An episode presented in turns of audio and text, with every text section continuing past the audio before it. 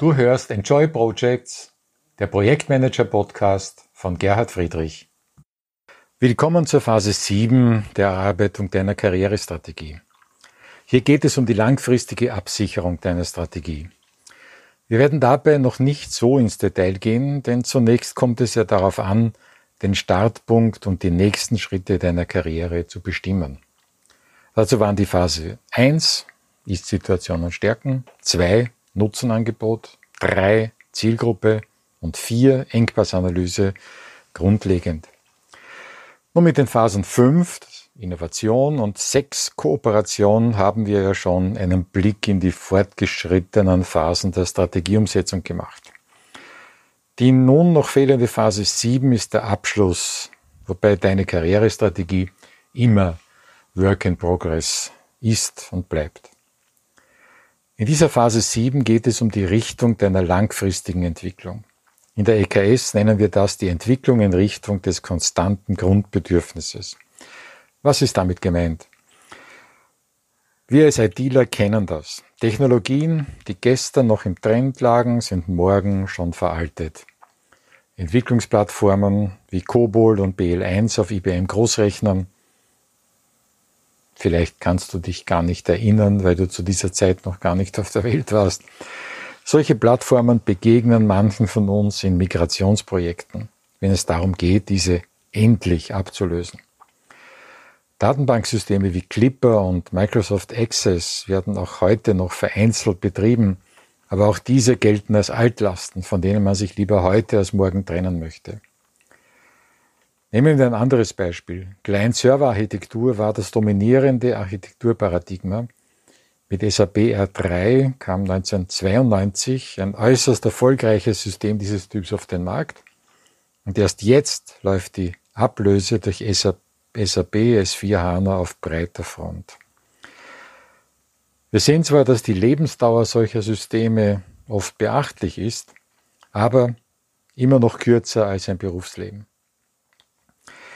Wer immer sich im Sinne einer funktionalen Spezialisierung, das ist ja die Stufe 1 der Spezialisierung, du erinnerst dich daran, wer sich immer auf so eine Spezialisierung fokussiert hat, muss sich früher oder später neu orientieren. Um es nochmals zu sagen, jede Spezialisierung ist besser als keine Spezialisierung. Eine funktionale Spezialisierung ist in vielen Fällen der beste erste Schritt, den du gehen musst, um erfolgreich zu werden. Es kommt allerdings darauf an, dabei nicht stehen zu bleiben und sich nicht darauf zu verlassen, dass eine solche Spezialisierung deine Karriere langfristig absichern kann. Die nächsthöhere Stufe der Spezialisierung ist bekanntlich die Problemspezialisierung, wo ich mich von einer bestimmten Technologie, einer bestimmten Methode weiterentwickle, um ein Problem zu lösen, das auch bei einem Wandel der eingesetzten Methoden und Technologien bestehen bleibt. SAP hat sich zum Beispiel konsequent zu einem Standard für das Finanz- und Rechnungswesen von Großunternehmen weiterentwickelt. Technische Veränderungen werfen das Unternehmen daher nicht aus der Bahn. Im Falle jetzt von S4 HANA werden sie sogar von diesem Unternehmen initiiert. Nun ist SAP ein Weltkonzern und daher nicht unmittelbar als Vorbild für unsere Karriereplanung geeignet. Oder doch? Wenn man von den Details abstrahiert und sich auf das Prinzip konzentriert, dann sehr wohl. Denn auch bei unseren Projekten geht es letztlich darum, ein konkretes Problem zu lösen, eine Anforderung umzusetzen. Die IT ist Mittel zum Zweck, bestimmte Geschäftsprozesse besser zu unterstützen, Geschäftsmodelle umzusetzen, Kosten zu senken, Kunden zu binden etc. etc. Dafür wird IT-Infrastruktur eingesetzt, Dafür wird Software entwickelt oder eine Standardsoftware eingesetzt und adaptiert. Dafür braucht man Leute, die mit diesen Technologien umgehen können. Und wenn deine funktionale Spezialisierung zu den Anforderungen passt, hast du gewonnen und kannst mit einem durchaus über mehrere Jahre gehenden Auftrag rechnen. Und wenn du Glück hast, bist du sogar längerfristig mit Wartungsauftragen ausgelastet. Voraussetzung ist immer, dass du deine Stärken einsetzen kannst, den geforderten Nutzen der relevanten Zielgruppe anbieten kannst und dass du deren Engpass erfolgreich adressierst. Wenn du dich auch immer neuen Entwicklungen und Anforderungen anpasst, also Stichwort Innovationsstrategie, und bei Bedarf mit anderen kooperierst, Stichwort Kooperationsstrategie, wenn du also die Bedürfnisse der Zielgruppe auf diese Weise immer weiter und äh, besser abdecken kannst, dann bist du schon auf einem viel besseren Weg als die meisten deiner Kolleginnen und Kollegen, die einmal dies und einmal das machen und sich wundern, dass sie trotz ihrer Vielseitigkeit immer wieder um Aufträge und um ihren beruflichen Erfolg kämpfen müssen. Sie machen den Fehler, dass sie Vielseitigkeit als Erfolgsfaktor sehen und dabei ist genau diese Verzettelung das entscheidende Hindernis zum Erfolg. Du kannst also mit der Umsetzung der Phasen 1 bis 4 der EKS schon sehr erfolgreich sein. Zur Erinnerung, 1 ist Situation und Stärken, 2 Nutzenpotenzial, 3 Zielgruppenfokussierung, 4 Engpassanalyse. Wenn du auch noch die Phasen 5, Innovation und 6, Kooperation umsetzt, erreichst du damit schon ein Niveau, das sich in jeder Hinsicht viel, viel besser anfühlt als die Zeit vor deiner Strategiefindung und Umsetzung.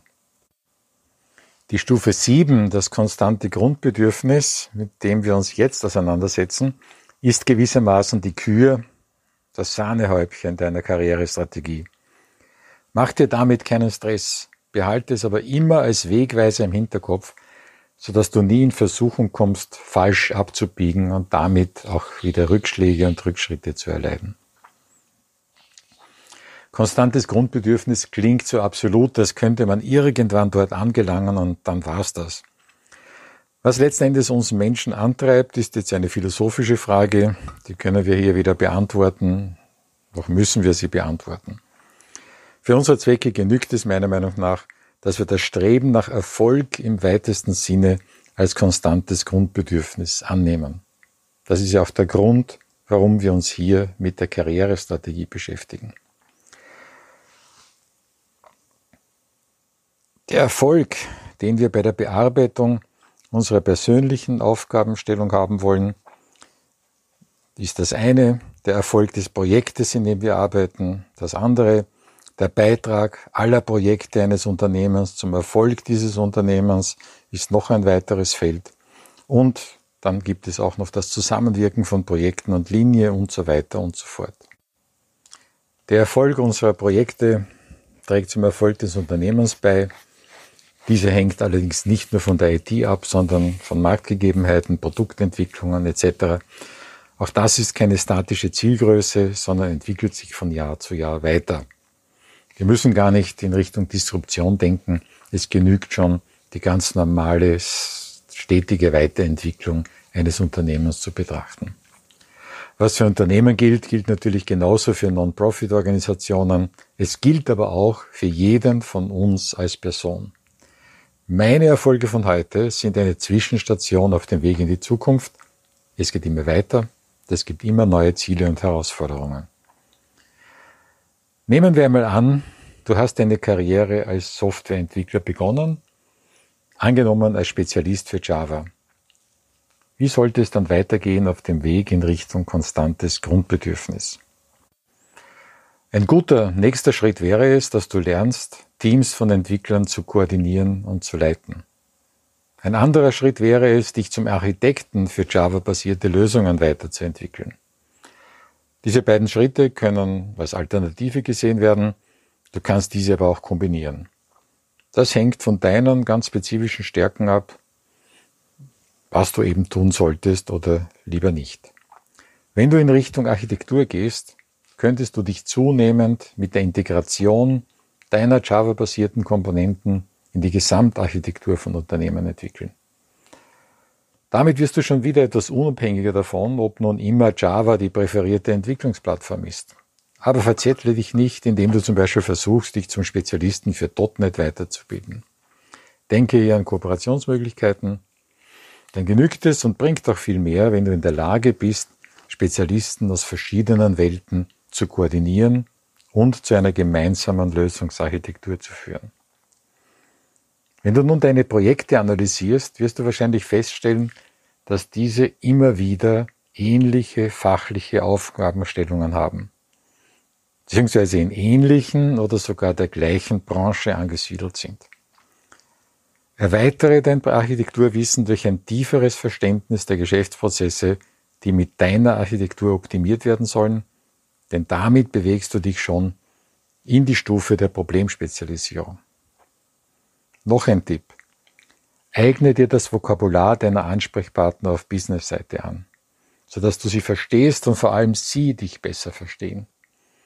Lerne also deine Arbeitsergebnisse mit den Augen und Worten deiner Auftraggeber zu betrachten und zu beschreiben. Damit begibst du dich auf den Weg zur Zielgruppenspezialisierung. Entwickle also deine Skills so weiter, dass du genau jene Lücken schließt, die bei deinen bisherigen Projekten offen geblieben sind. Das können Bereiche sein wie zum Beispiel Usability, User Experience, die Schulung der Anwender etc. Denke aber auch hier immer an die Möglichkeit von Kooperationen, anstatt dich in Bereiche zu entwickeln, für die du nicht ideal qualifiziert bist. Das war nun ein Beispiel, wenn du deine berufliche Ausbildung und Laufbahn als Techniker begonnen hast. Was wäre die Entwicklung in Richtung konstantes Grundbedürfnis, wenn du eher aus einem Anwendungsbereich kommst? Nehmen wir das Beispiel Finanzbuchhaltung, Kostenrechnung, Controlling. Es wäre die falsche Richtung, wenn du in diesem Fall versuchen würdest, technisches Detailwissen zu erwerben. Du solltest dich in diesem Fall zu einem immer tieferen Verständnis der Anforderungen des Managements an diese Systeme entwickeln. Analysiere also auch hier deine Projekte und filtere jene Unternehmensbereiche und Branchen heraus, in denen du am meisten Erfahrung sammeln konntest. Erweitere deine Skills um jene Aspekte, die für die umfassende Erfüllung der Anforderungen notwendig sind und die bisher zu kurz gekommen sind. Aber auch hier gelten die Regeln für die Phasen Innovation und Kooperation der EKS. Eine Leitlinie wirst du hier schon erkannt haben. Es geht immer darum, die Inhalte deiner Projekte besser zu verstehen und damit von einem inhaltsbefreiten Projektmanagement zu einem echten Verständnis für die Anliegen deiner Auftraggeber zu gelangen. Unverstandene Aufgabenstellungen, nicht hinterfragte Aufwandschätzungen und Termine dokumentieren, verwalten, das ist nur so lange ein Erfolgsrezept, wie niemand verfügbar ist, der versteht, was es im Projekt wirklich auf sich hat. Wenn du also auf einen bestimmten Projektmanagement-Standard spezialisiert bist, ist das eine funktionale Spezialisierung, die dir durchaus Vorteile bringt. Auf Dauer aber bewegst du dich damit auf sehr dünnem Eis. Die Entwicklung in Richtung des konstanten Grundbedürfnisses bedeutet immer, dass du außer den Methoden auch die Inhalte beherrschst. Content is King. Das ist eine Regel, die ich dir hier mitgeben möchte.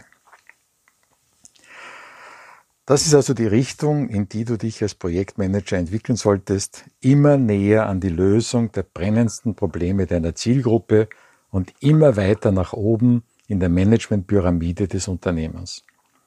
Je weiter du da kommst, umso stabiler ist der Bedarf an deiner Dienstleistung abgesichert. Die Suche nach dem konstanten Grundbedürfnis und die Entwicklung dorthin ist also nie abgeschlossen. Denn natürlich ändert sich das Umfeld, natürlich ändern und entwickeln sich auch deine Erfahrungen. Es gibt ja auch Zufälle, die dich in die eine oder andere Richtung lenken, wenn du also zum Beispiel ein Projekt bekommst, in dem du etwas Neues lernen musst und auch lernen kannst.